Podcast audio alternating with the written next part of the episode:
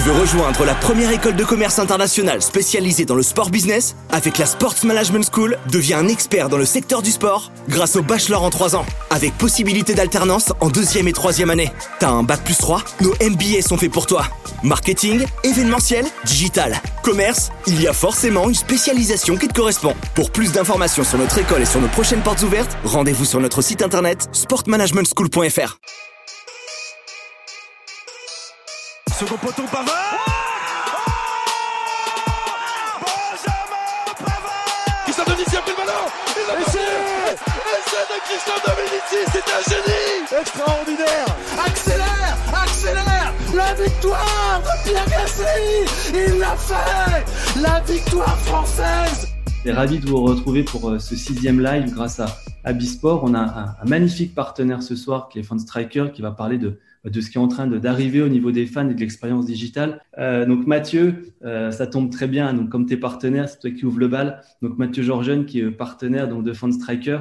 Voilà, explique-nous en quelques mots euh, ce que tu souhaites faire avec ta société au niveau de cette fan expérience. Déjà, on est très heureux d'être partenaire de, ce webinar.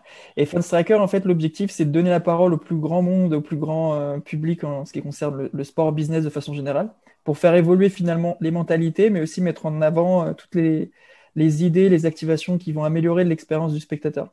Donc voilà, on crée du contenu aujourd'hui sur des articles, des podcasts, des vidéos où, on essaye de d'ouvrir le débat comme on va le faire certainement aujourd'hui euh, tous ensemble. C'est sûr, c'est un, beau débat. Jean-Marc, Gillet, donc euh, cofondateur de Bisport, donc qui est notre partenaire aussi depuis ces ces cinq, six premiers rendez-vous. Raconte-nous un petit peu cette histoire de Bisport et, et ce que tu souhaites en faire dans les quelques années qui viennent. Voilà, on va en faire plein de choses, vous verrez. Et j'espère que vous serez à nos côtés. Merci beaucoup. Et ça fait bizarre d'être de l'autre côté de la barrière. Bisport, c'est tout simplement le réseau social du sport. Euh, du pro à l'amateur. On, on, a aujourd'hui euh, déjà 77 fédérations qui collaborent avec nous, 155 000 clubs qui sont référencés dans Bisport. Et on fait euh, la même chose pour les amateurs que pour le pro. Donc, pour faire très simple, c'est un réseau social qui permet à la fois d'avoir ses news personnalisées, mais de gérer ses équipes, ses compétitions, et on est totalement synchronisé avec le, monde professionnel et le monde fédéral. On est ravis de participer. Merci beaucoup. Non, non, merci de nous accueillir sur, comme tu dis, ton réseau social Bisport. C'est le top pour nous. Maxime, Maxime Taillebois, donc, qui nous a rejoint et qui est donc sur la partie ministère des Sports, institution responsable de la communication numérique. Nous un petit peu, quelles sont les fonctions et ce que fait le ministère au niveau de, cette partie digitale. Alors moi, je suis responsable donc d'un pôle digital dans lequel on a trois personnes. Je suis accompagné d'une community manager et puis d'une webmaster. Et euh, bah, notre mission, c'est tout simplement de, faire passer les messages, de communiquer sur les, politiques publiques que mène le ministère, euh, bah, sur ces nouveaux outils que sont les réseaux sociaux et puis sur des plus anciens comme les sites internet aussi. Et donc voilà, on essaye de, on essaye d'impulser une, une dynamique dans notre communication qui soit un petit peu plus moderne et puis d'avoir des échanges les plus riches possibles avec euh, les acteurs du monde du sport via euh, ces canaux-là. On accueille ensuite Samuel, Samuel Westberg, qui est le CEO de La Source. Donc, euh, belle petite structure qui, qui va nous expliquer bah, tout ce qu'il fait depuis ces quelques semaines, ces quelques mois. Merci, merci pour l'invitation et ravi d'être là. Euh, donc effectivement, La Source, c'est une petite agence de quatre personnes euh, où on essaie de représenter en Europe ce qu'on considère être comme les meilleures technologies dans le domaine du digital et du sport. Donc, on importe les technologies qui viennent des US qui ont certains succès là-bas et on les aide à pénétrer le marché européen. Et donc, c'est trois, il y a trois organisations qu'on accompagne en ce moment. Euh, la première, c'est Live Like qui permet tout le côté engagement social et gamification par-dessus les contenus vidéo, donc très à la mode dans, dans le cadre du coronavirus. Euh, il y a la partie Greenfly qui permet la distribution des contenus euh, à l'ensemble des influenceurs d'une organisation pour augmenter son reach sur les réseaux sociaux. Et la troisième, c'est Slate qui est une petite euh, un petit bout de software graphique qui permet de faire des overlays par-dessus des contenus vidéo destinés aux réseaux sociaux. Et pour finir, le dernier compère sur, sur ce webinaire, donc c'est Arnaud, Arnaud Simon, qui est CEO de In and Out Stories. Explique-nous qu'est-ce que tu fais au niveau de ta société? Ben, comme, euh, comme tout le monde, je voulais euh, d'abord remercier pour l'invitation. Euh, je trouve que euh, c'est particulièrement important dans, dans, dans, ces périodes où tout est bousculé euh, d'échanger et de s'enrichir de nos expériences respectives. Donc, je suis, je suis, vraiment très heureux, très heureux de ça. Donc, In and Out Story, c'est un collectif de talents comme je l'appelle, qui accompagne les, les organisations sportives, donc ligues, fédérations, nationales ou internationales, sur deux axes très essentiels en ce moment. Le premier, c'est challenger leur mode de narration, le near live, le storytelling, mais aussi le direct, les règles, les formats, l'expérience, parce qu'on est dans un monde, on va en reparler, qui a beaucoup changé dans sa façon de consommer du, contenu.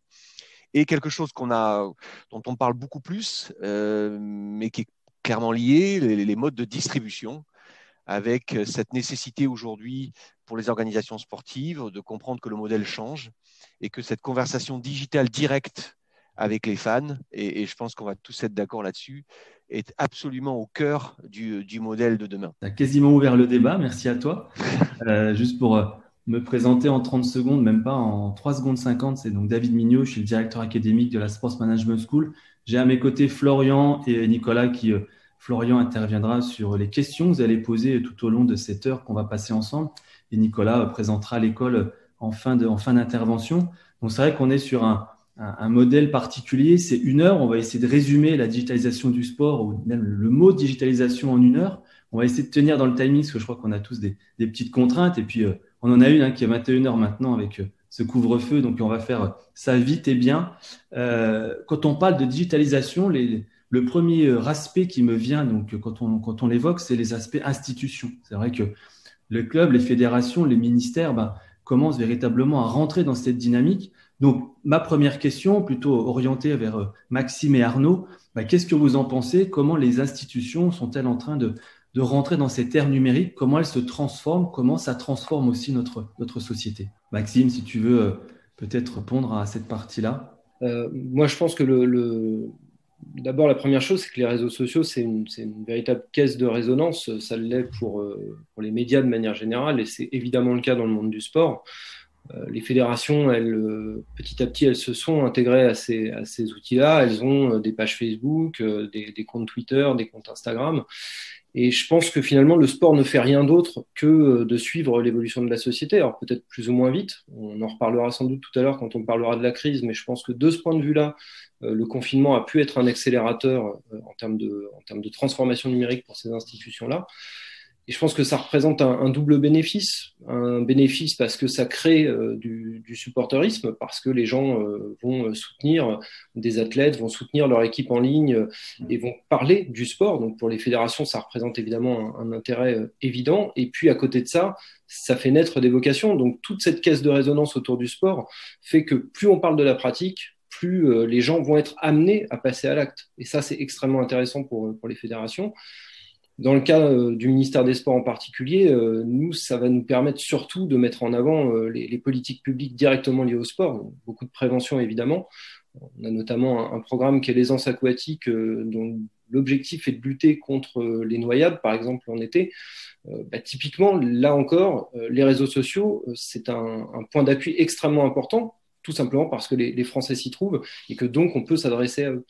Euh, je finirai, je laisserai la, parole à Arnaud par une petite, euh, une petite anecdote, mais vous voyez par exemple, de temps en temps, les réseaux sociaux ont un, comment amènent quelque chose d'un petit peu original. Je pense à, la gardienne de l'équipe de France, euh, Pauline Perrault-Magnin, qui, il y a quelques jours, il y a quelques semaines, a partagé une photo d'elle et de sa compagne sur Instagram. Ça a l'air de rien comme ça, mais cette photo-là, cette publication-là sur les réseaux sociaux, ça amène euh, de la lutte contre les discriminations. Elle a eu, il se trouve qu'elle a eu des, des, comment, des retombées extrêmement positives, mais de fait, avec la présence des athlètes sur ces réseaux-là, le sport va au-delà euh, de simplement euh, la question du terrain. On arrive à passer des messages sur la lutte contre les discriminations, sur des sujets qui peuvent être très politiques, et là, elle l'a fait pas du tout pour des raisons politiques au demeurant, hein. elle l'a fait euh, parce qu'elle avait envie de partager une photo de sa vie personnelle, mais néanmoins, ça, ça a un impact. Et euh, cet impact-là, il est extrêmement intéressant pour les fédérations et pour les institutions, parce qu'on le, on le sait bien, les, les, athlètes en particulier sont euh, des, des porte-paroles et des relais extrêmement importants vis-à-vis -vis de la société. Donc tu évoques les réseaux sociaux. Toi, Arnaud, est-ce qu'il y a d'autres d'autres actions digitales justement qui, qui amènent à à ce que l'ère du numérique soit vraiment présent au niveau des institutions. Oui, absolument. Et Maxime a tout à fait raison. Et il a, tu as parlé de la pratique. l'engagement de la pratique et donc d'aller chercher du licencié, parce que c'est ça dont on parle quand on parle de fédération. C'est aujourd'hui pour ces fédérations un enjeu majeur. On sait très bien que la très grande majorité euh, des fédérations ont du mal à garder leurs leur, licenciés, donc elles doivent développer des outils qui facilitent la pratique, l'accès euh, aux salles de sport ou au terrain. Euh, et, dans, ce domaine-là, j'ai eu la chance d'accompagner la Fédération française de tennis, qui avait lancé l'appli qui est, qui est, là pour faciliter l'accès aux cours, euh, euh, pour jouer les tournois, les résultats, savoir quand on joue. Et euh, avec la, la, FFT, on a travaillé sur le lancement d'une plateforme OTT qui s'appelle FFT.tv. Bon, c'est pas là-dessus qu'on a été le plus original, euh, qui est là aussi pour que le contenu serve un peu de connexion émotionnelle et de connexion électrique avec euh, avec le, le, fan de tennis ou le moins fan de tennis, et que ça lui donne envie de tennis. Euh, moi, mon impression, c'est que sur tout ce qui est euh, engagement de la pratique, euh, il y a un vrai réveil des, des, des, fédérations qui a démarré depuis un moment, et, et, et je pense que, que, que Jean-Marc est encore plus pointu sur ce sujet-là. Il y a un autre domaine qui est extrêmement important, c'est la distribution de vos contenus un peu plus premium pour les fédérations. Là, c'est plus compliqué parce que, pour la faire courte, euh, les détenteurs de droits ont eu l'habitude d'avoir un diffuseur qui payait des droits, qui payait la production et euh, rendez-vous dans quatre ans. Aujourd'hui, euh, ce monde-là est en train de changer.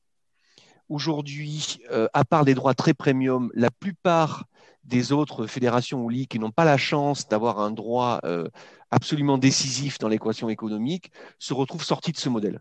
Mmh. y compris, euh, on l'a vu récemment, que, comme, la Ligue nationale de basket, enfin, on ne parle pas de, de, sport, euh, on va dire, plus niche, hein, on parle quand même de sport assez, assez majeur.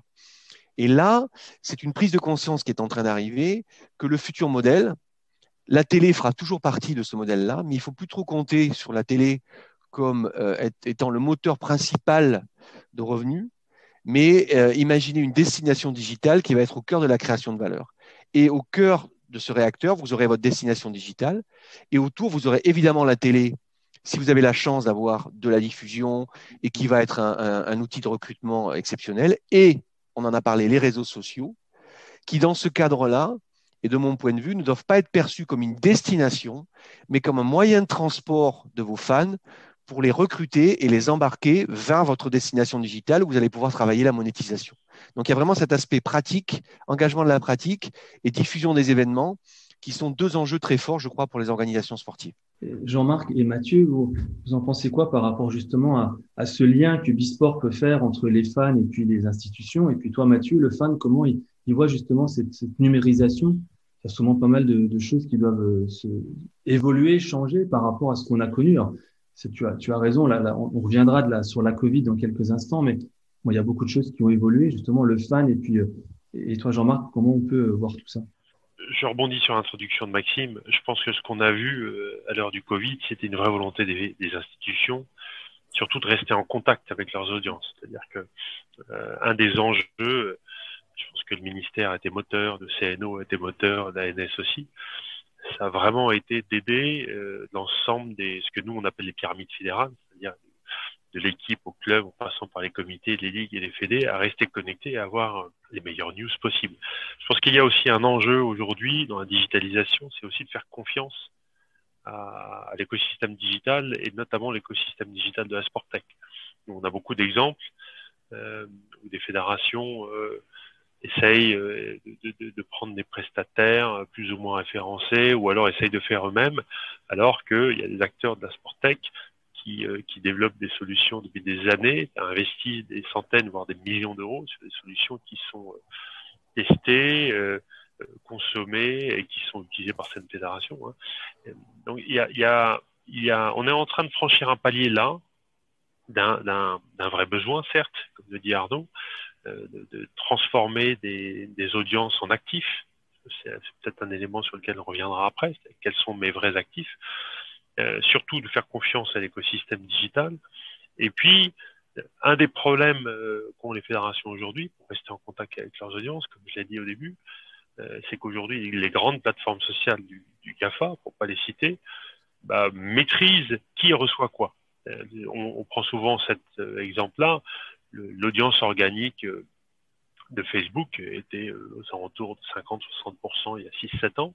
Elle est aujourd'hui entre 3 et 8% suivant les dynamismes des pages. Euh, donc, c'est pas un outil qui permet de parler, à parler de, à l'ensemble d'une communauté et à l'ensemble d'une pyramide sportive.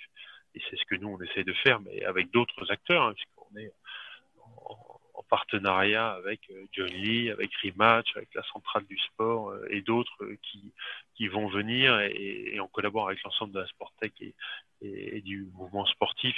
C'est le cœur de notre laboratoire de recherche avec le CNO.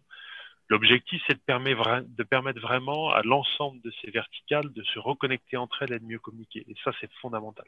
Mathieu, euh, c'est vrai que le lien avec le fan est, très important. Hein, c'est que c'est ce qu'on vient de dire un petit peu tous. Tu, tu, en penses quoi? Et Samuel, je te poserai une question après justement sur les solutions Sportec. Je pense que tu en as sûrement à, nous donner.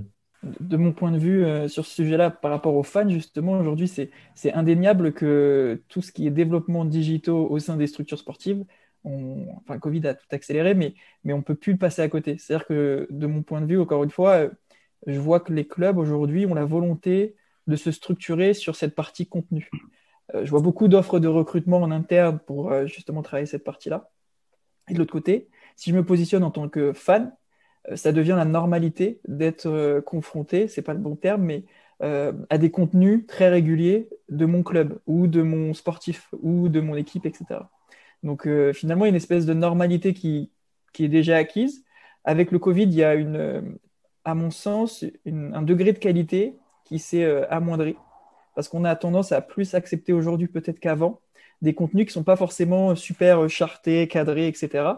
Et donc peut-être que ça, cette partie-là a, a, a, permis à des clubs qui ne se sentaient pas vraiment de, quand je dis club, c'est n'importe quel acteur du monde du sport, mais de prendre la parole parce que peut-être qu'ils n'avaient pas forcément les moyens, à finalement communiquer. Et je pense qu'on le voit avec euh, toutes les annonces parfois de, nouvelles arrivants sur le cadre du football notamment, mais dans, tous les sports de façon générale, c'est de plus en plus créatif, de plus en plus recherché, parfois avec euh, des, moyens qui sont, euh, qui sont relativement corrects.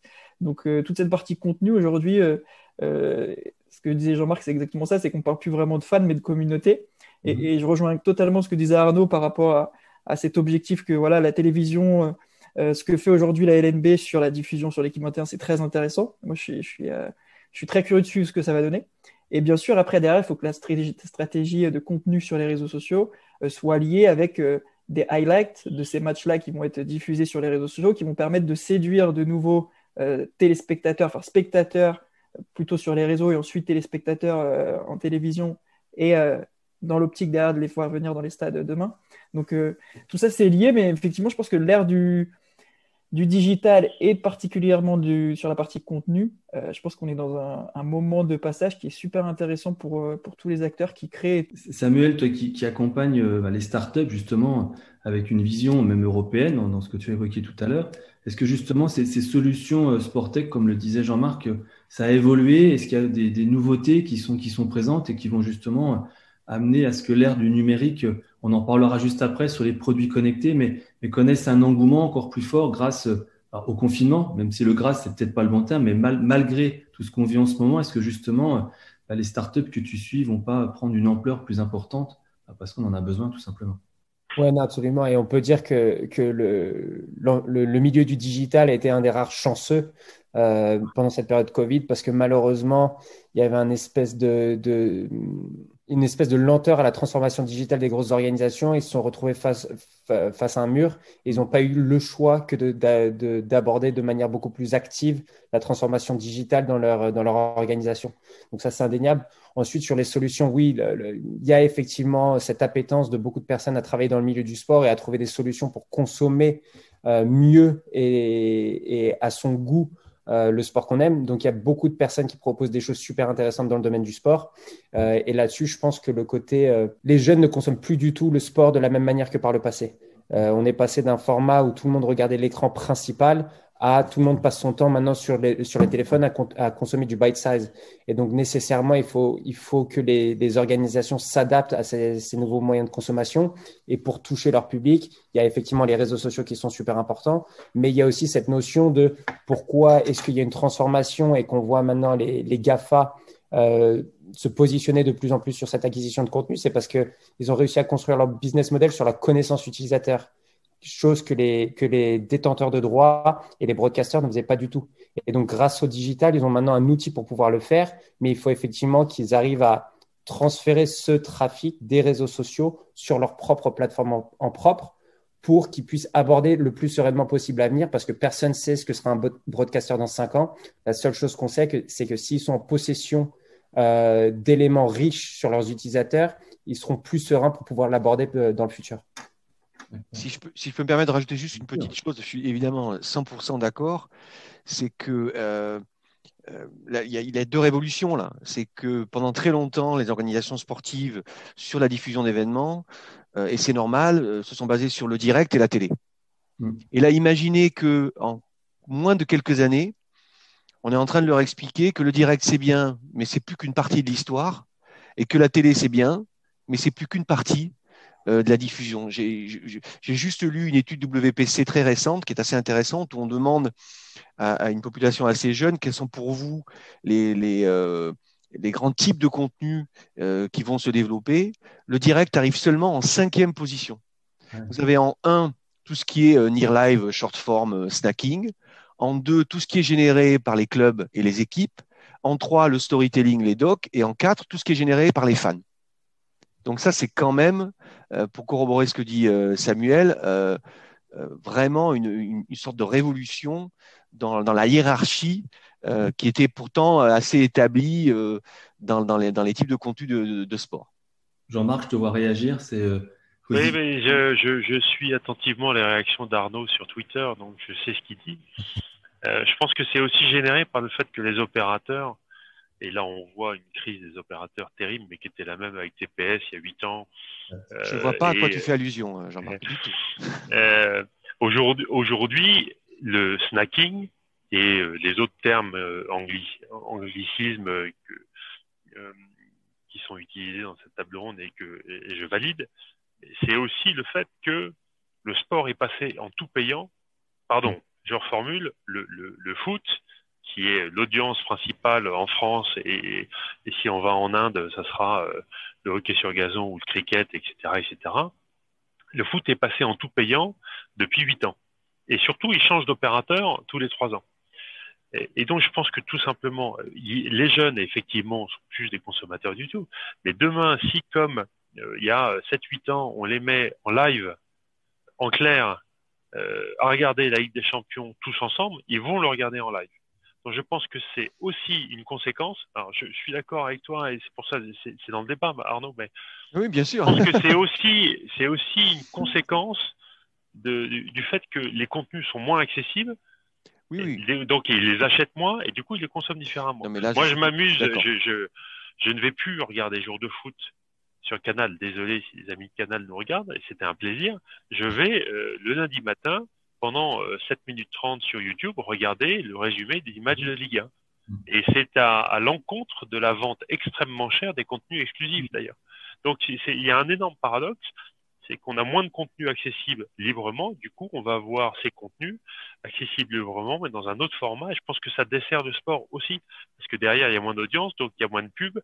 Il y a aussi moins de consommation web le lendemain euh, euh sur, pour refaire le match. Il y a moins de presse. Euh, voilà. Et ça se ressent, toi, Mathieu, au niveau des fans, ce que, ce que vient de dire Jean-Marc, sur justement le fait d'avoir 7 minutes, 8 minutes de résumé sur la journée et plus d'aller sur la partie télé.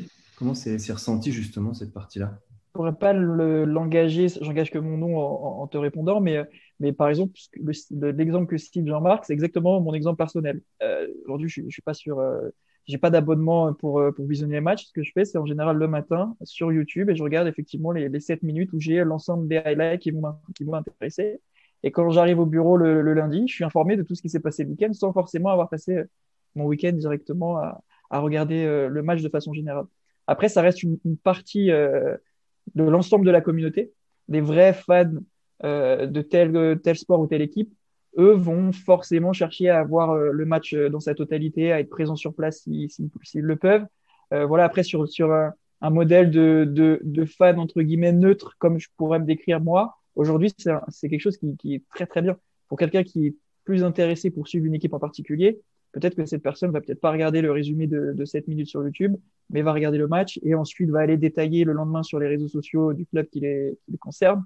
Donc, euh, je pense que c'est une offre qui, s'adresse à, une typologie de personnes qui complète l'ensemble de la communauté euh, qui est autour du sport. Et toi, Maxime, au niveau du ministère, c'est vrai que tu as parlé tout à l'heure d'un exemple sur la natation, sur le savoir nager, toute cette partie-là. Est-ce que vous avez aussi des, contenus qui viennent justement euh, intégrer, euh, alors que ce parle de foot, de natation, de volley de handball ou voire d'autres, justement des petites séquences pour mieux découvrir le sport ou, ou tout simplement bah, l'appréhender d'une autre manière?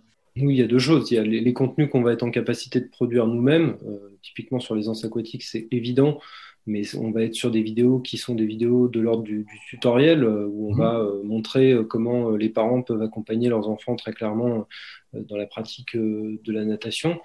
et puis après, oui, toutes, toutes nos campagnes, elles passent par des, des, petites séquences, par de la vidéo relativement courte. Ce qu'on fait aussi beaucoup, nous, pour le coup, c'est qu'on a une mission de quasiment, enfin, de service public, il n'y a pas d'autre façon de dire les choses, de mettre en avant euh, un certain nombre de, de disciplines qui sont peut-être moins vues. Donc là, on est très loin de la question des droits télé, on est très loin euh, euh de la question de l'accès dans les médias. Euh, nous, le rôle de, de, nos réseaux sociaux, il est aussi de mettre en avant des pratiques qui, euh, sans nous, auraient beaucoup, beaucoup moins de visibilité. Ah, D'ailleurs, la, la, question pour nous de, des, des, grandes, des grandes disciplines se pose pas tellement. Et vous pouvez le regarder en allant sur les réseaux sociaux du ministère, hein, tout simplement. Euh, des fédérations comme la FFF, euh, la FFT, euh, le, le, basket ou, le rugby, ils ont une puissance de frappe qui est plus importante aujourd'hui sur les réseaux sociaux euh, que celle du ministère des Sports.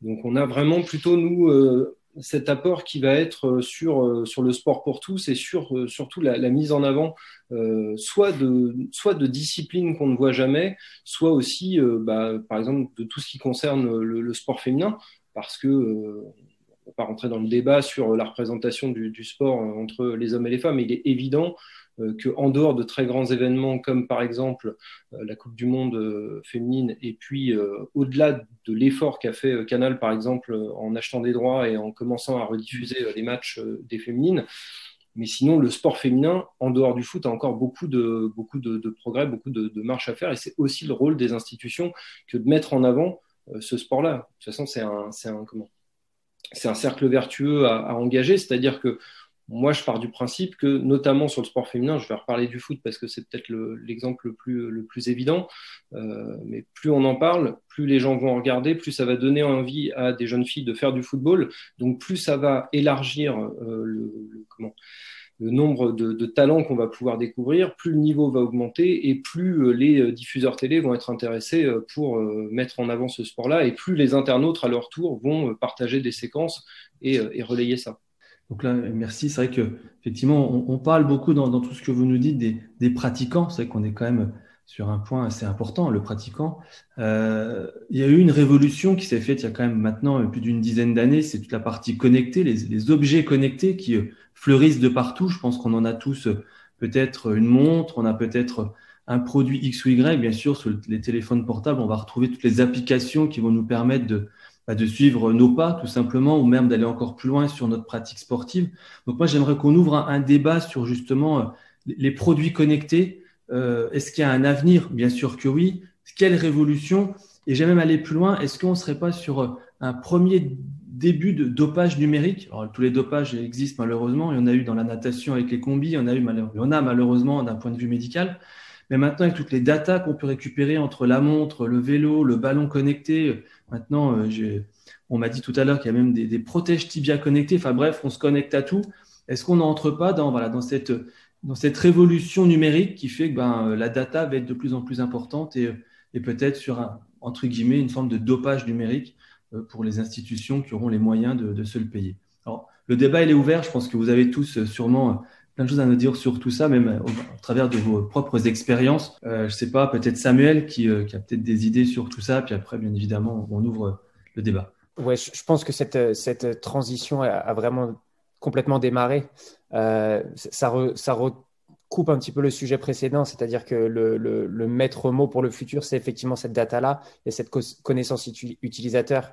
Toutes les grandes organisations, que ce soit au niveau des marques, des fédérations, des ligues, des clubs, euh, sont sur euh, étudier le mieux possible ce qu'ils appellent le user journey mmh. donc de leurs utilisateurs. Et, et, pour ça, avoir un maximum de points de data pour comprendre comment chaque individu consomme ou le sport ou sa passion pour une équipe est essentiel et les objets connectés sont essentiels pour pouvoir mesurer tout ça et être au plus proche de la réalité. Je pense qu'on est de plus en plus dans des analyses euh, qu'on appelle de produits, c'est-à-dire c'est les résultats du produit qui guident les décisions plutôt que l'instinct ou la volonté, comme c'était le cas. Enfin, on parle encore dans les années 90, euh, il n'y avait pas de data et on, a des débats super intéressants avec Mathieu Lille-Palette qui est en charge de, toute la partie data chez, chez Stats Perform. Mais maintenant, en tout cas, c'est des outils qui sont mis à disposition de tout le monde, libre à chacun de la consommer comme, euh, comme il le souhaite. Mais chaque manager, chaque président d'organisation, chaque CEO regarde ses points de data le plus précisément possible, que ce soit euh, grâce au protège Tibia connecté ou grâce au mail envoyé, euh, parce que tout est contrôlable désormais.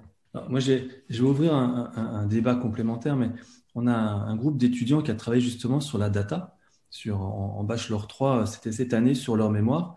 Et en fait, ils se sont rendus compte que on collecte tous de la data, principalement avec notre montre, hein, tout simplement, euh, et en fait, le consommateur ne sait pas l'étudier. Alors, il l'étudie au travers du graphique qui va être fait, tout ça, mais est-ce que justement, à l'heure actuelle, il n'y a pas trop de data euh, qu'on ne sait pas étudier et qui, à un moment, bah, amène à ce que on n'est pas perdu, mais ça n'apporte pas plus, tout simplement. C'est OK, on a fait nos 10 000 pas par jour et le ministère nous dira que c'est top parce que ça permet bah, d'être bien dans sa peau. Mais est-ce que justement, il n'y a pas trop de data et le consommateur, il est perdu, tout simplement? Ouais, non, peut-être un, élément là-dessus, et je vais même m'élargir encore un tout petit peu plus que ça. Moi, je me pose la question vis-à-vis des objets connectés, je ne vais pas tuer le débat dans l'œuf, mais euh, de, de l'impact de ces technologies-là. C'est-à-dire que autant au niveau du sport professionnel, c'est une évidence, euh, on pourrait parler même de, choses comme la Goal Light Technology ou le, VAR euh, dans le football. Euh, mais autant dans le sport amateur, je ne sais pas si ça a encore fait, fait ses preuves, dans le sens où maintenant il est, il est assez simple pour n'importe qui d'avoir une montre connectée, d'installer une application, d'enregistrer ses données sur de la course et autres. Mais effectivement, la, question de qu'est-ce qu'on fait de, des données qui sont derrière, je ne sais pas si elles sont, euh, si elles sont aujourd'hui très utiles. Pour rappel, il y a quelques années, je crois que c'était, euh, ça devait être Babola qui avait fait la, une, raquette connectée. Euh, moi, je me souviens qu'on nous prédisait que d'ici quelques années, on allait tous avoir une raquette connectée, que c'était l'évidence même. Euh, bon, bah, typiquement, moi, je fais du tennis, euh, j'ai pas de raquette connectée. bon, après, j'en fais sans doute pas assez haut niveau pour que la, la question de mes données ait de l'importance, mais du coup, il y a cette question-là, c'est-à-dire qu'au regard du, du, sport pour tous, qu'est-ce qu'on fait de toutes ces, de toutes ces données-là? Aujourd'hui, j'ai pas la réponse. Je suis, je suis certain que ça aura, euh, que ça aura de l'impact. On, on, on, le voit, ça a de l'impact euh, chez les, chez les professionnels. Ça transforme fondamentalement le sport. Ça transforme la performance individuelle. Au niveau d'une équipe, euh, ça transforme bien entendu les, les, les, performances collectives et ça change les tactiques pour les entraîneurs. Je me pose encore aujourd'hui la question euh, de, de, la donner au niveau, au niveau individuel pour le sport amateur. Je ne dis pas que ça n'aura jamais d'intérêt. Je dis qu'aujourd'hui, en 2020, je ne le perçois pas euh, de façon, de façon nette. Jean-Marc, je t'ai vu. Euh...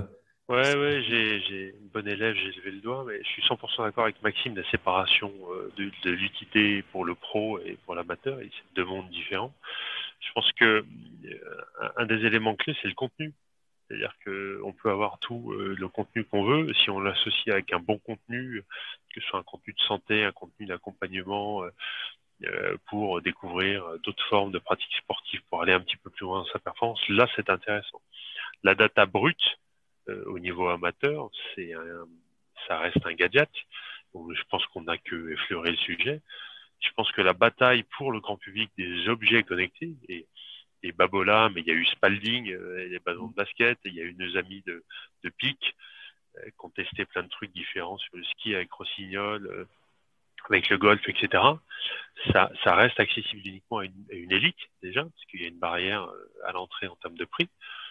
Et derrière, il y a un phénomène de lassitude, parce que je, pense que je pense qu'on n'est pas encore du tout mature là-dessus, et, que au foot, euh, c'est inapplicable au niveau du grand public. Il y a beaucoup de mm. boîtes qui ont essayé. Euh, mettre un, petit capteur euh, sous les semelles, ne pas le perdre, le synchroniser derrière, pas oublier ses données. Et puis, moi, je fais souvent ce parallèle.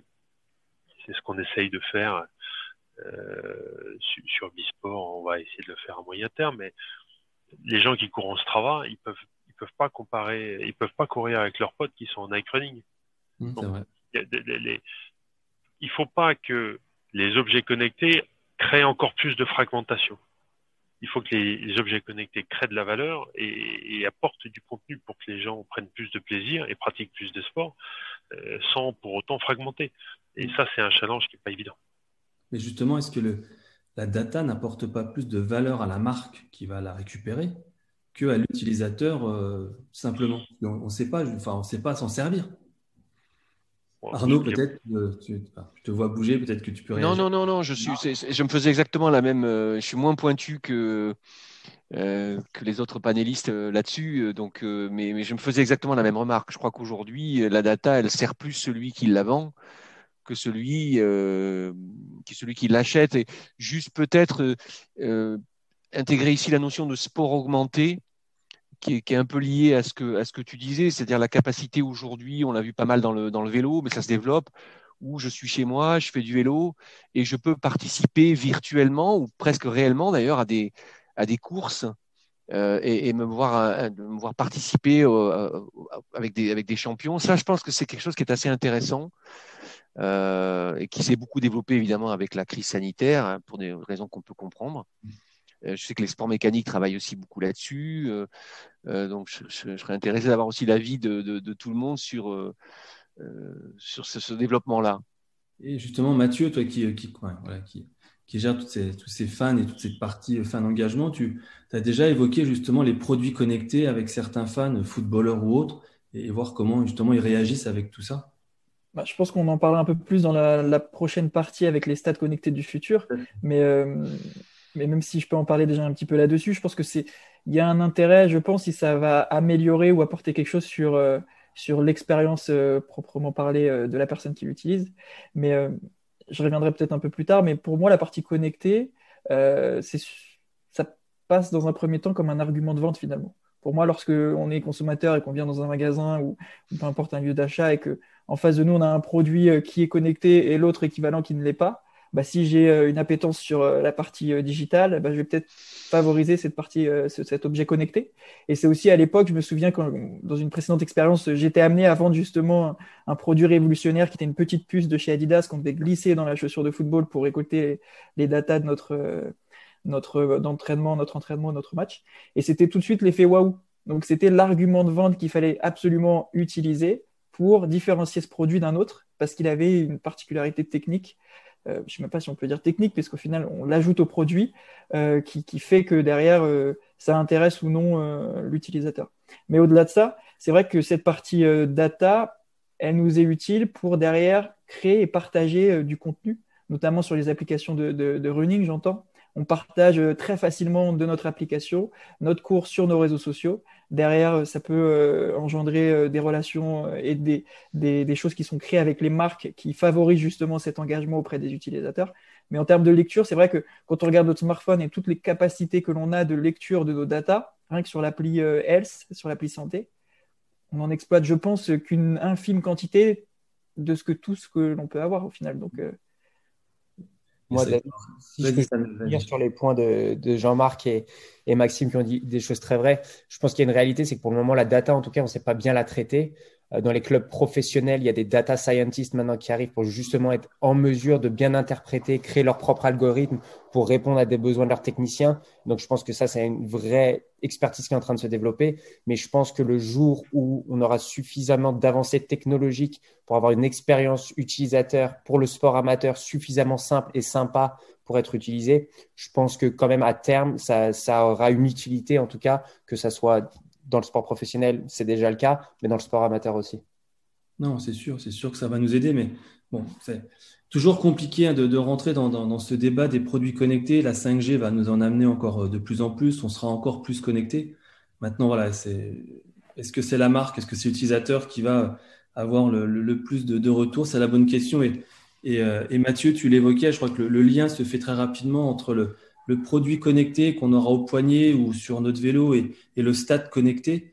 Euh, donc, euh, est-ce qu'on est en, retard ou pas en France? Ça, c'est la, première des questions. Peut-être que euh, Maxime, tu peux nous donner deux trois infos sur cette, cette, cette, idée. Est-ce que le, les stades sont bien connectés en France et est-ce qu'on a des révolutions qui vont apparaître? Mais surtout, voilà, qu'est-ce qu'on peut faire au niveau de cette, cette digitalisation des enceintes connectées du futur? Bon, les États-Unis, on sait qu'ils ont une avance terrible. Le Japon, sûrement, en espérant que les JO bah, se, réalisent, va nous exploser aussi, nous exposer pardon, énormément de, produits. Voilà, donc la France, où on en est, qu'est-ce qu'on fait? Et quel est notre futur au niveau de, ces enceintes, de ces enceintes, pardon? Mathieu Arnaud, peut-être pour lancer le débat, ou Maxime pour nous dire un petit peu où ça en est.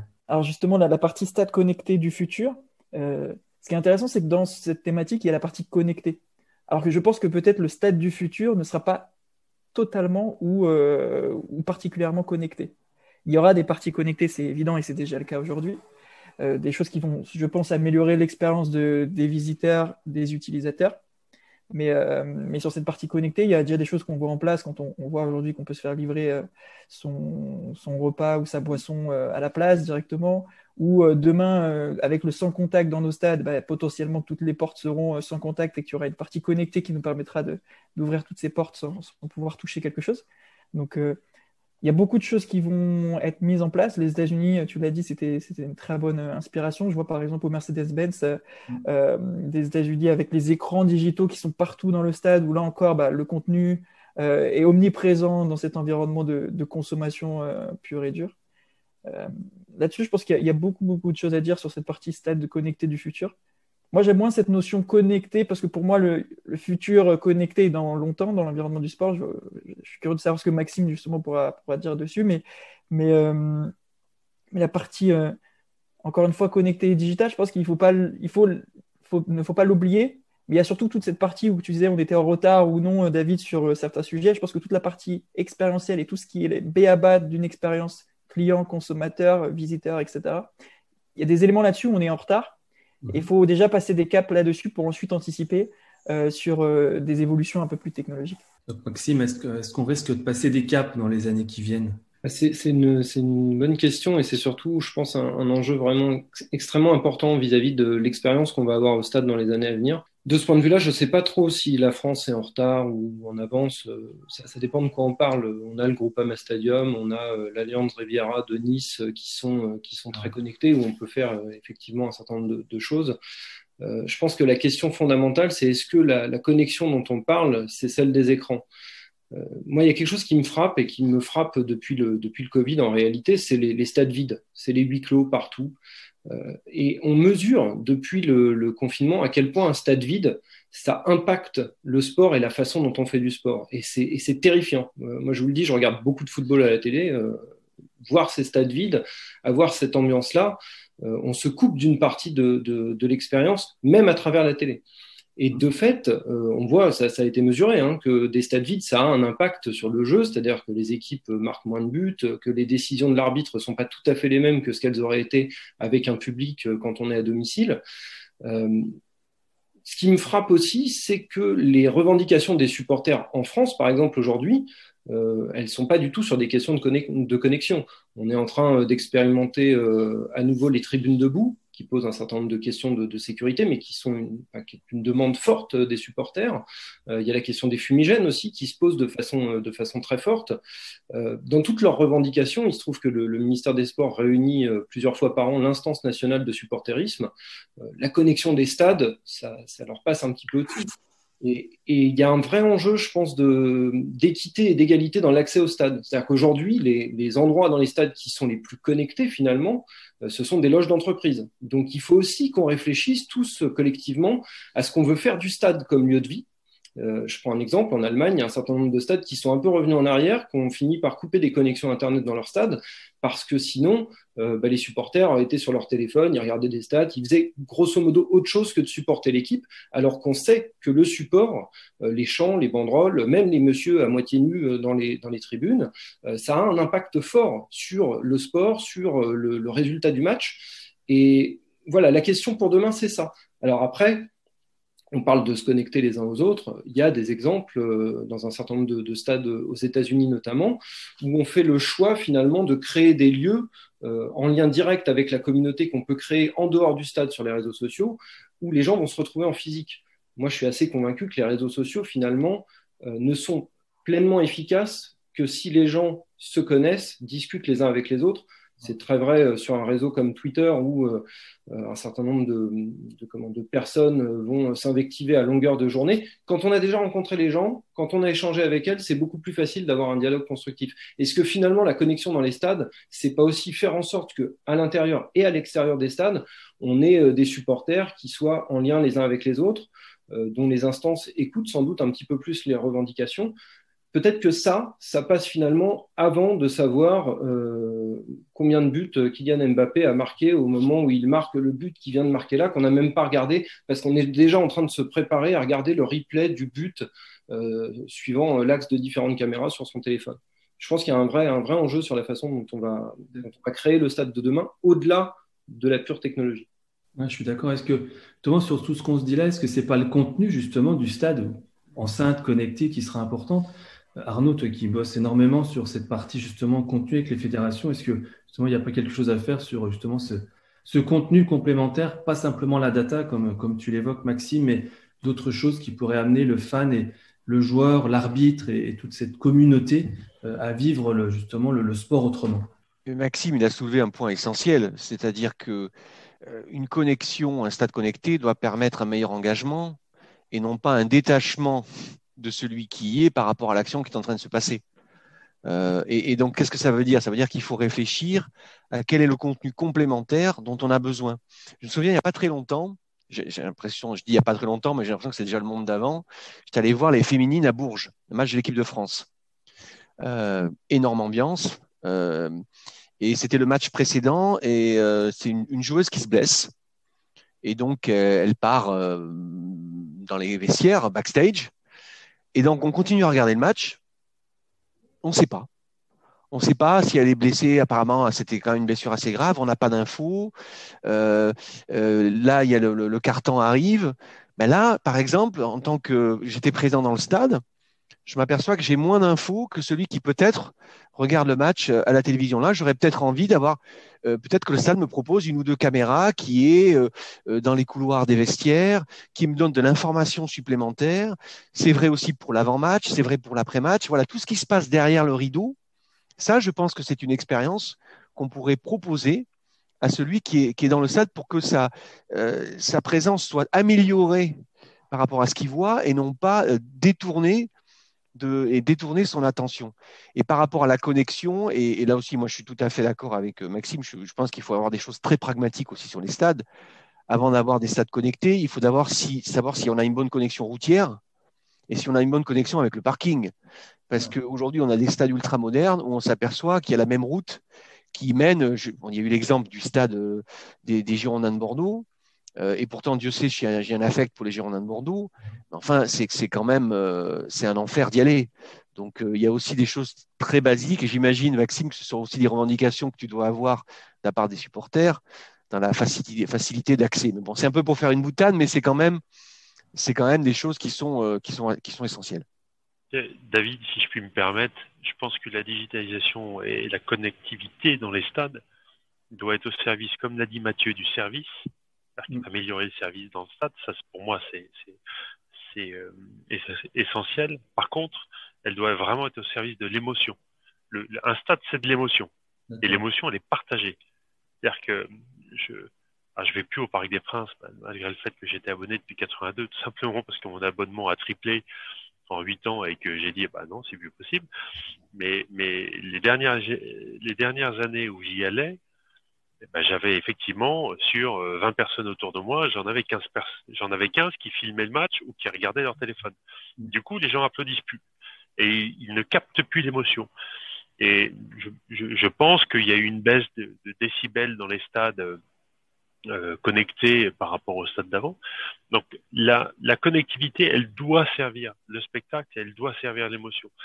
Et quand tout à l'heure on parlait de live, on parlait de, de, de, de, foot féminin, mais, mais vraiment de, de, remettre, pourquoi pas, le live, le vrai live en clair, il n'y a rien qui va remplacer vivre ensemble, au même moment, en direct, une émotion extraordinaire. On la raconte pas de la même façon quand on la voit en replay. Et je pense que je, je suis intéressé quand, Maxime dit qu'il y a certains stades qui sont revenus en arrière. Je, ne, je ne le savais pas. Euh, couper le Wi-Fi euh, au moment du début de la première mi-temps et, le couper à la fin de la première mi-temps, pour moi, ça serait vraiment une expérience folle parce que les gens se retrouveraient à regarder, tiens, comme par hasard, le match. je pense que il faut que les gens qui fabriquent les, stades ou qui pensent les stades de demain, qui en France et les collectivités, parce que je crois qu'il y a plus de 92% des stades en France qui appartiennent aux collectivités, bah, se rendent compte que la connectivité c'est une chose, mais l'expérience fan et l'émotion, c'est ce qui permet aux gens de, de, de continuer l'expérience qu'ils ont vécue euh, après. Et ça, c'est majeur. Mmh. je suis d'accord. Justement, on va reprendre ce, mot qui est pour moi important. Euh, Mathieu, tu voulais, tu voulais intervenir. Vas-y, n'hésite pas. J'ai une petite anecdote justement sur, euh, sur ce que disait Jean-Marc. C'est que il y a deux ans, je crois, j'étais à Lorient pour un match du FC Lorient avec, avec la marque Kappa. Et ils avaient pensé à une activation, le club, qui était super intéressant. C'est qu'ils piégeaient une spectatrice, en l'occurrence, qui était le nez figé sur son téléphone.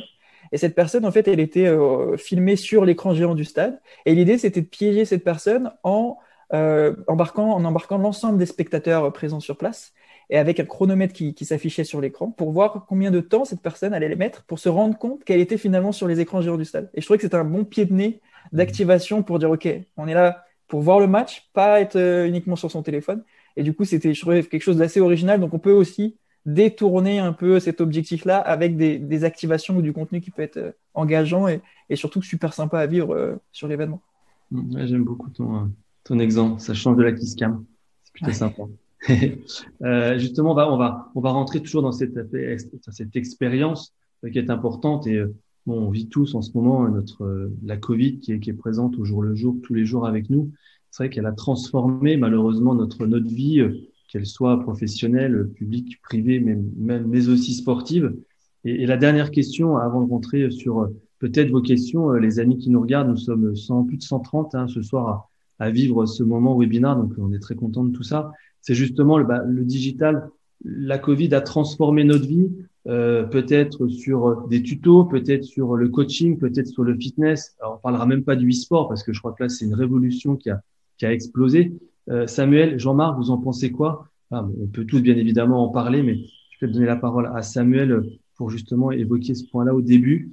Euh, voilà, cette révolution du numérique, du digital avec cette période de crise, bah, qu'est-ce qu'on peut en dire tout simplement et, est-ce que ça va accélérer les choses sûrement mais est-ce que ça peut avoir aussi des incidences peut-être négatives sur, sur d'autres? Ah, D'un point de vue amateur, oui, nécessairement, ça a eu un énorme impact parce que tout simplement, Enfin, par exemple, moi, je suis licencié de foot. Euh, il y avait plus d'entraînement. Il a fallu trouver des alternatives. Donc, je pense que d'un point de vue amateur, effectivement, on a été beaucoup de, de, de, sportifs amateurs ne plus pouvoir pratiquer le sport. Et, euh, et, il y a des outils digitaux, effectivement, qui ont été mis en place. Mais je vous avoue que c'est pas mon cœur, moi, d'expertise sur la partie sport amateur. En ce qui concerne la partie sport professionnel, effectivement, euh, il y a eu énormément de choses qui ont été mises en place. Euh, moi, mon frère, par exemple, est, joueur de foot professionnel et je sais que bah, ce système de vidéoconférence ou différents outils ont été mis en place pour continuer euh, à monitorer les performances physiques des joueurs, leur permettre de s'entraîner de différentes manières. Donc ça, je pense que c'est super. enfin, c'est quelque chose qui a permis de faire constater à différentes organisations que euh, il y avait d'autres moyens de, de monitorer et d'entretenir un certain niveau de performance que la présence physique regroupée, même si rien ne la, même si rien ne la remplace. Jean-Marc, je pense que tu as plein d'exemples à nous donner grâce à, à Bisport. Ouais, non, je pense que ça, ça a tout simplement obligé les gens, enfin, ça fait prendre conscience aux gens à quel point le sport était central, euh, tant dans sa vie de fan, dans sa pratique on a tous essayé euh, autant que faire se peut de compenser. À nous, on en a profité parce que on s'est positionné comme comme plateforme et on a accueilli un, peu plus d'une centaine de de tables rondes et de webinars, mais mais, mais dans le quotidien, je pense que c'est euh, ça a mis en lumière la fragilité du sport dans certains pays, notamment en France, que ce soit au niveau professionnel et au niveau amateur, la fragilité de sa dépendance euh, pour pour, pour ceux qui passent à la télé de sa dépendance aux droits télé.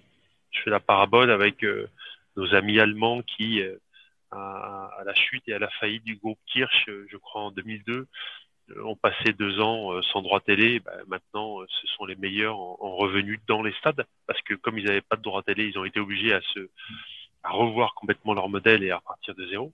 Je pense que l'opportunité qu'on est en train de vivre, parce qu'il faut en tirer du positif, bah, c'est de remettre à plat, euh, d'encourager euh, peut-être les, les, institutions publiques, les fédérations, comme on disait en introduction, peut-être faire un petit peu plus confiance euh, aux gens qui innovent au quotidien, au lieu de dépenser des centaines, voire des millions d'euros vers des solutions qui ne pourront pas tenir dans le temps parce qu'ils ne sont pas experts.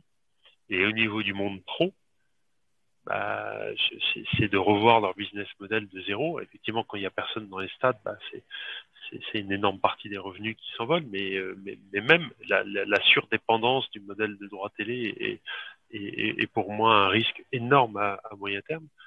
Donc, et, pour le grand public, euh, ça, je pense qu'un des héritages euh, absolument essentiel des Jeux de 2024, c'est-à-dire c'est le plan de maintenant à, après, c'est de remettre le, sport là où il mérite d'être, au centre de la société. On est, dans un, pays qui a souvent mis la culture euh, au-dessus du sport.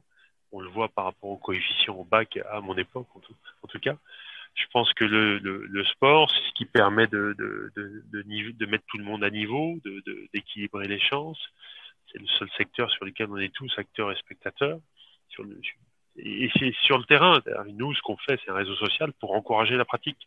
Et je pense que le vrai constat du Covid, c'est le manque. C'est que tous les gens ont constaté à quel point le sport manquait, tant en tant que pratiquant que fan.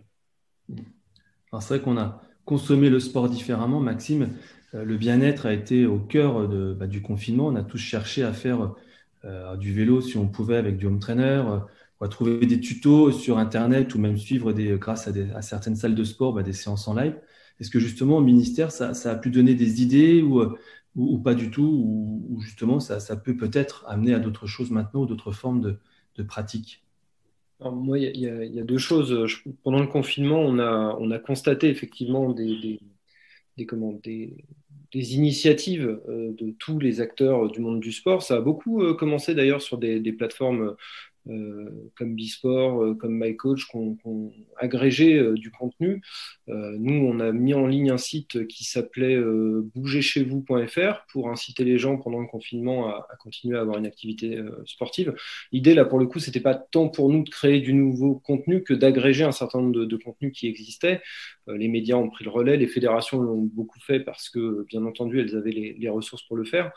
Euh, ce qu'on a constaté, c'est que euh, quand on, souhaitait transformer la pratique, il y avait des moyens de le faire. Euh, c'était transformer bah, un entraînement collectif en séance sur Zoom de, fitness pour garder la forme. Et puis moi, parce que j'ai un, prisme aussi très réseaux sociaux, ce que j'ai constaté pendant le confinement, euh, c'est la capacité d'un certain nombre de clubs à s'investir sur le numérique pour faire vivre leur club. Et ça, je pense que c'est fondamental dans, la période, ça va l'être encore dans les semaines à venir.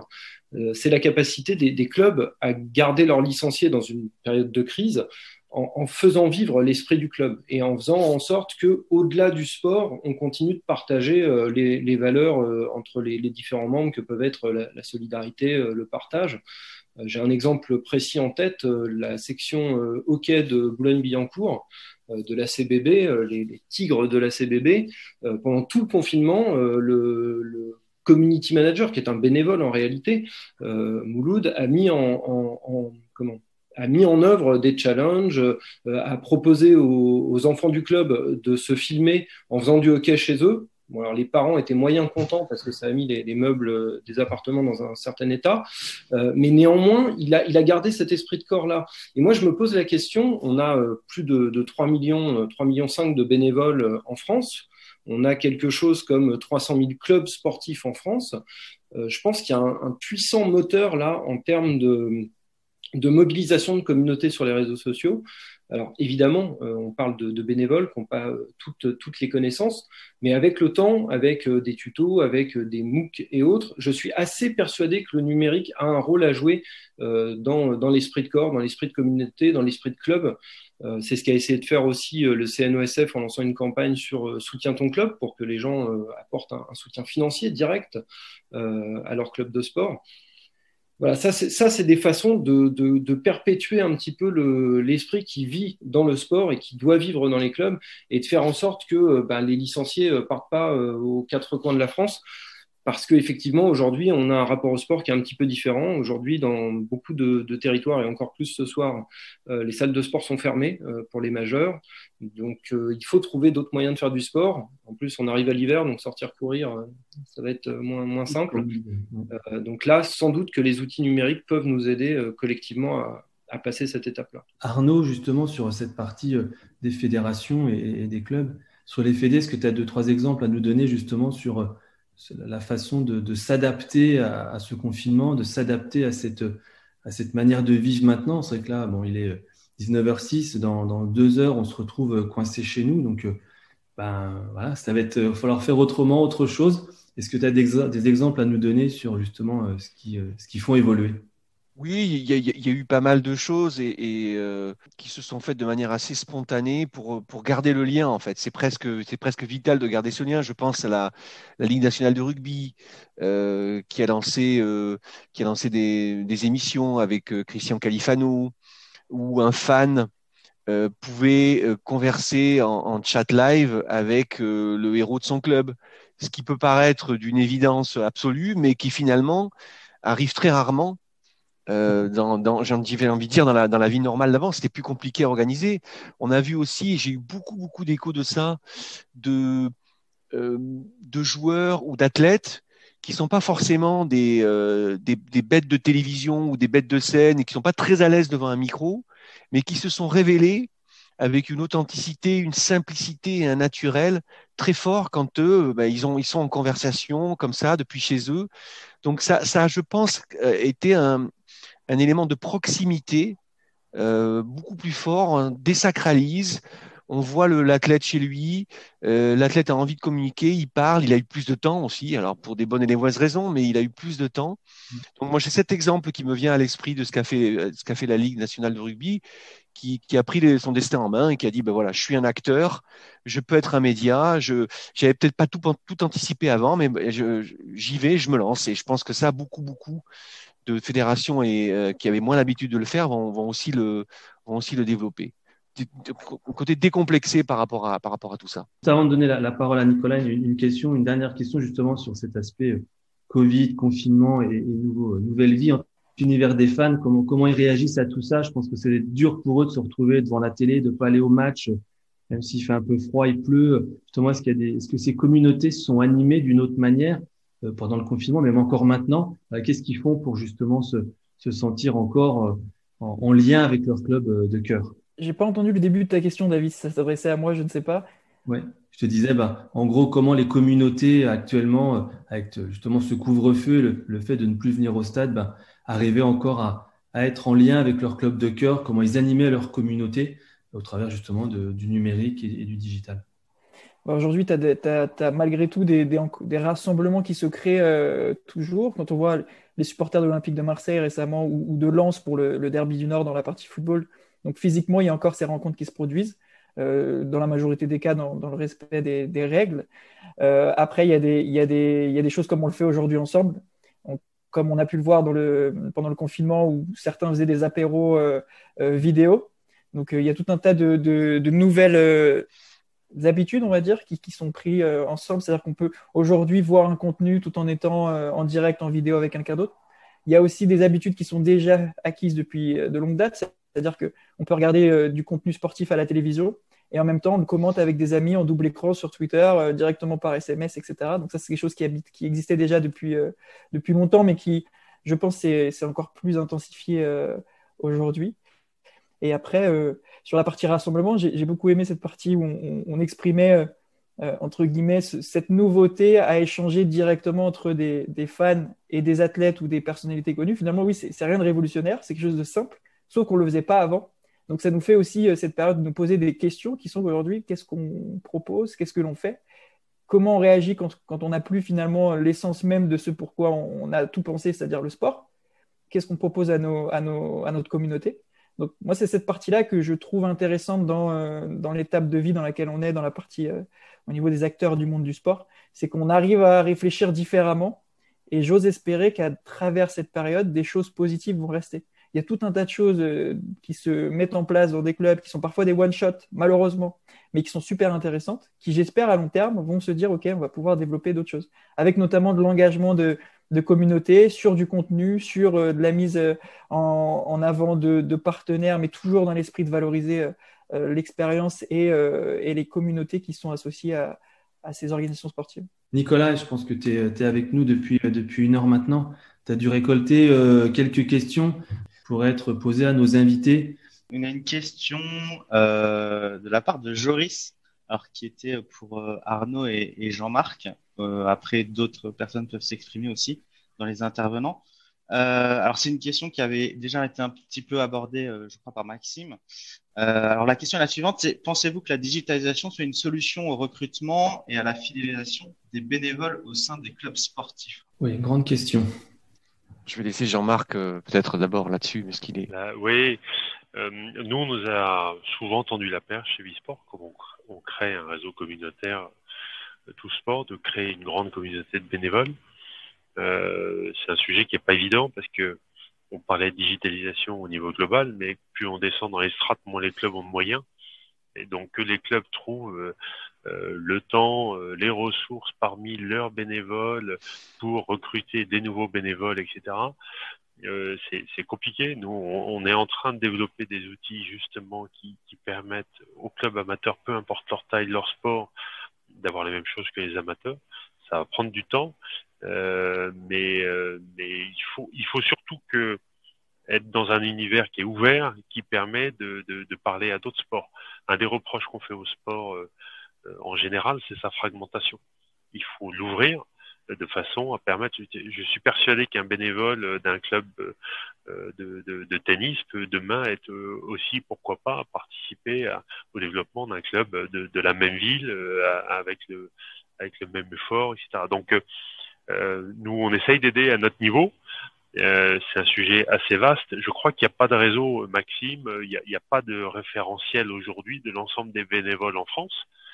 C'est un sujet qu'on peut mener avec le ministère et le CNO euh, d'avoir un vrai label de je suis un bénévole dans tel club et je suis référencé. Mais est-ce que tu veux euh, expliquer un petit peu s'il y a des, choses qui se mettent en place sur le bénévolat et les actions digitales?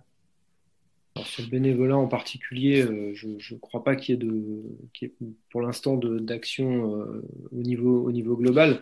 Je pense que l'enjeu, c'est surtout euh, de trouver des pratiquants, parce que plus on aura de pratiquants, plus on aura de gens qui seront prêts, là pour le coup, à, s'engager pour le club et peut-être effectivement à dépasser la section de leur discipline en particulier.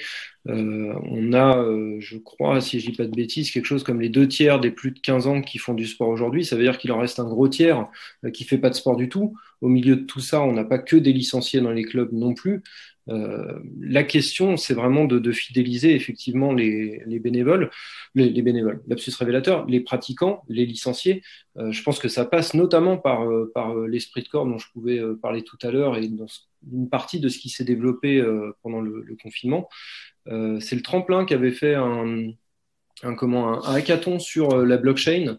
Et euh, dans, les, dans les propositions qui en étaient ressorties, il y avait euh, notamment un, suivi assez, assez complet par la fédération des, des, pratiquants, des différents licenciés, avec un certain nombre de, de, données qui permettaient de les adresser de façon à la fois très sécurisée par rapport aux, questions de RGPD et qui en même temps permettaient un suivi quasiment individualisé des bénévoles. C'est quelque chose qui s'est, je redis des bénévoles alors que c'est des pratiquants que je veux dire, c'est quelque chose qui s'est, j'ai l'impression, pas mal fait, alors un petit peu de façon artisanale pour le coup, mais euh, par les clubs euh, pendant le confinement, parce qu'il a bien fallu euh, garder le contact. moi, par exemple, c'était la première fois que mon club m'envoyait des mailings aussi, aussi réguliers avec les protocoles mis à jour, avec la possibilité ou pas de, de, réaccéder aux installations pendant le, déconfinement. Je pense qu'une grosse partie de la réponse, elle est sur la capacité qu'on va avoir à mobiliser d'abord l'ensemble des pratiquants pour ensuite avoir plus de bénévoles. Nicolas, est-ce que tu pourrais nous poser la, deuxième question? Alors rapidement, alors c'est un sujet d'actualité, une question de, Gabriel, euh, notamment du coup sur, euh, sur ce qu'avait abordé Jean-Michel Jean et son idée euh, d'adopter un modèle comme Spotify pour la diffusion et la consommation des matchs. est-ce que vous pensez qu'il y aurait un risque pour les petits clubs? Et par extension, est-ce qu'on pourrait voir arriver à l'avenir de nouveaux diffuseurs et des nouveaux diffuseurs comme Netflix euh, ou des plateformes de streaming comme Twitch en tant que voilà, détenteur de droits de diffusion euh, de championnats sportifs. Alors, je peux peut-être euh, là-dessus démarrer. Alors, c'est évidemment une question absolument essentielle et je trouve que moi je trouve que c'est bien que, que, Jean-Michel Aulas lance un peu ce, ce pavé dans la mare puisqu'on voit bien que le, euh, le système Média Pro un peu à l'ancienne, où je monte une chaîne euh, très linéaire, où j'espère avoir 3,5 millions d'abonnés à 25 euros, euh, ça ne marche plus. donc il va bien falloir trouver d'autres solutions. Et le danger pour le petit club, puisque si, on dit ça, on sait, très bien, on, le vit dans la musique ou, dans d'autres domaines, on, aime avoir un abonnement très affinitaire, c'est-à-dire payer mais pour exactement ce qu'on veut, euh, le plus flexible possible et si possible pas trop cher. En gros, euh, pour faire simple. Donc évidemment, euh, ça, ça me paraît assez inexorable et qu'on le veuille ou non, c'est la façon dont on consomme aujourd'hui le contenu. Donc le sport va y aller. Après, il faut mettre en place des systèmes de régulation pour qu'évidemment, on ne se retrouve pas avec 3-4 clubs, si vous voulez, qui pourraient capitaliser sur 80% des, revenus. Mais je pense qu'on peut y arriver. Mais il faut aller sur cette route-là. Parce que si on n'y va pas, ce qui va se passer, et d'ailleurs, on voit déjà, vous avez vu les annonces hier où les grands clubs européens rebrandissent cette menace de créer leur ligue fermée. Inexorablement, ça va se faire. Donc, si on ne l'anticipe pas et si on ne met pas des systèmes de, régulation, euh, tout va exploser. Et donc là, les ligues et les fédérations ont une responsabilité à, prendre aussi en main leur destin par rapport à ça, parce que si elles ne le font pas, il y a des initiatives privées qui vont arriver, qui vont aller prendre les clubs les plus puissants, les marques les plus puissantes, et qui vont créer euh, des compétitions euh, euh, bah, qui, vont mettre en danger ce qui fait la, la quintessence et l'essence même de ce qu'on aime dans le sport, peut-être des ligues ouvertes, etc. Donc oui, je pense qu'il faut réfléchir à ça, à une offre digitale plus affinitaire avec un système de, de, de régulation. C'est tout à fait possible. Et, toi, Samuel, qui est en lien avec pas mal de startups, il y a déjà des, des initiatives qui commencent à, à, poindre sur justement cette, cette différence de, de, direct ou même de streaming ou voire même de, diffusion de, du sport et principalement le foot? Oui, bien sûr. Bah, de toute façon, euh, un Twitch, fondamentalement, Amazon a déjà acquis des droits sur Roland Garros cette année. Donc, euh, on, y est déjà. Donc, euh, cette transformation, elle est déjà en place. après, il y a, y a plusieurs réalités. C'est si on ne fait pas attention à donner tout le pouvoir chez les GAFA, il n'y aura aussi pas de contrebalance à moyen terme. Et donc ça, c'est quand même quelque chose qui est très important à, mesurer et, que tout le monde combat. Pour reprendre ce que disait Arnaud, effectivement, je crois qu'un des gros combats de l'UEFA, c'est de garder le, contrôle et, l'intérêt plus pur et plus général, par exemple, du football en développant sa pratique des grassroots jusqu'à la, jusqu'à la chaîne finale, qui sont les grosses, euh, grosses compétitions internationales, Ligue des champions. Donc, eux vont combattre euh, le plus durablement possible, en tout cas ces modèles beaucoup plus fermés, beaucoup plus privés. Est-ce qu'on va y arriver Je pense que c'est assez inévitable parce que les modèles euh, des ligues fermées aux États-Unis sont beaucoup plus vertueux que ceux européens et que la réalité est que un club comme le PSG, quand, quand on parle par exemple à la Ligue de football professionnel, qu'est-ce qui fait que la valeur des droits a augmenté? Bah, C'est quasi uniquement le PSG et la diffusion des droits là-bas à l'international avec les joueurs phares qui sont au PSG. Donc il y a un moment où le PSG se dit aussi pourquoi est-ce que moi je réalloue à des clubs beaucoup plus petits une telle masse d'argent qui devrait me revenir et moi en tant qu'organisation capitaliste dans une ligue qui est certes privée mais qui a aussi qui est sous les enfin qui est sous la tutelle euh, d'une fédération euh, publique bah, il y a un moment où c'est un cercle qui n'est pas euh, qui pour, une structure privée, ça a des limitations qu'elle va vouloir outrepasser tôt ou tard. Si je peux juste rajouter une petite chose là-dessus, Samuel a tout à fait raison, c'est que le vrai paradoxe, c'est qu'on a des ligues américaines fermées, on va dire très business euh, et très entertainment, ils ne se sont jamais cachés de ça, mais qui finalement ont des systèmes de régulation. Euh, parfois même la Ligue NBA, par exemple, elle est, elle, est, taxée un peu de socialisme dans sa façon de limiter les puissants, de répartir la richesse, d'éviter qu'on puisse récupérer les meilleurs joueurs Aujourd'hui, on ne pourrait pas avoir un PSG qui serait autant en avance dans une Ligue NBA avec autant d'écart que, que, le, que le, club le moins puissant du championnat. Ce ne serait pas possible. Donc là aussi, il va peut-être y avoir quelque chose à, à, travailler sur. Euh, pour, rebondir euh, très très vite, je pense que malheureusement, le modèle euh, des ligues fermées américaines est le bon modèle qui permet un, un investissement de gros propriétaires sur des franchises qui maintenant valent 3, 4, 5 milliards et ils n'ont pas la crainte de descendre en ligue inférieure, donc ils peuvent travailler le produit dans la durée. Deuxièmement, ils sont propriétaires des stades. Et troisièmement, le vrai grand modèle réussi d'une plateforme qui a digitalisé la diffusion de A à Z, c'est NBA.com, mm. qui est à 9 euh, dollars, je crois, etc., qui est un modèle absolument exceptionnel et adossé à, à, la diffusion en direct des grands matchs sur NBC ou TNT, j'ai oublié. Donc, et puis pour revenir à la question qu'a cité Nicolas tout à l'heure, euh, de toute façon, il y, a la, réalité de ce qui se passe en sport, c'est-à-dire que c'est pas s'il y a s'il y a 200 personnes dans les tribunes, il n'y aura pas 20 000 personnes devant la télé devant un match. Donc il y a de toute façon euh, des, audiences qui sont en parallèle euh, au, jeu, euh, à la notoriété du club et surtout aux stars. Le problème de l'aspirateur d'audience et le déséquilibre qu'il y a en France aujourd'hui sur sur la Ligue 1, bah, c'est parce qu'il y a Neymar et Mbappé. je suis persuadé que quand Neymar et Mbappé, le plus tard possible, partiront de la Ligue 1, bah, euh, il y a un vrai risque sur les droits télé et, il y aura un vrai risque sur les audiences digitales des clubs. Donc, j'attends de voir. Il y a, il y a, il y a Dazn euh, euh, à l'étranger. Il y a effectivement les GAFA qui commencent à, croquer sur les droits télé des grands médias. Euh, tout ça va beaucoup, beaucoup bouger dans les 15-20 ans à venir. Alors, pour, euh, pour conclure, Nicolas, est-ce que tu peux nous faire une, une présentation euh, de, la, de l'école? Je pense que c'est assez important de voir aussi ce que peut faire Sport Management au niveau du digital et autres. Je te laisse la présentation en place et puis nous expliquer un petit peu tout ça. On va essayer de faire rapide et rapide. pour Très finir, bien. finir tranquillement tous ensemble. Pour présenter l'école en, très rapidement en chiffres, donc l'école elle regroupe plus de 750 étudiants à l'heure actuelle. Donc, euh, les deux grosses forces de la formation, je pense, c'est euh, la professionnalisation des étudiants, dans le sens où on permet voilà, ces grosses expériences en, en entreprise avec des expériences de stage tout au long de la formation dès même la première année. Et, euh, et l'alternance qui va arriver dès l'année prochaine, dès la deuxième année, ainsi que qui est également présente sur, sur nos formations MBA. Euh, donc l'intérêt pour, pour les étudiants euh, de se professionnaliser à ce point, c'est déjà d'affiner euh, tout au long de la formation leur projet professionnel et dans lequel on les accompagne et, euh, et également de créer euh, leur propre réseau euh, voilà, en, en, étant au contact du marché du sport et par exemple des intervenants qu'on a, qu'on a aujourd'hui autour de, de cet événement. Voilà, vous avez un chiffre qui est très représentatif. Euh, voilà, suite, à notre diplôme, on a 93% euh, voilà, de nos étudiants qui travaillent dans le domaine du sport.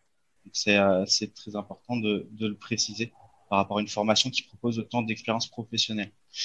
Euh, deuxième point, alors là c'est plus lié du coup au programme qu'on propose. C'est une, une, formation qui est en deux cycles. Donc vous avez sur le, les formations post-bac un cycle en trois ans euh, qui vous donne un bachelor en management du sport.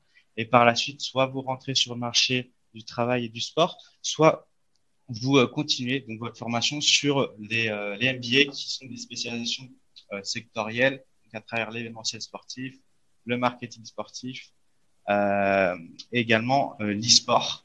donc vous allez, à travers la formation, bah, étudier par exemple des problématiques voilà, de digitalisation du sport comme on a vu ce soir. Euh, on a eu des exemples, comme, euh, comme David le disait, euh, d'étudiants qui, qui, ont fait leur mémoire euh, sur, sur cette digitalisation du sport.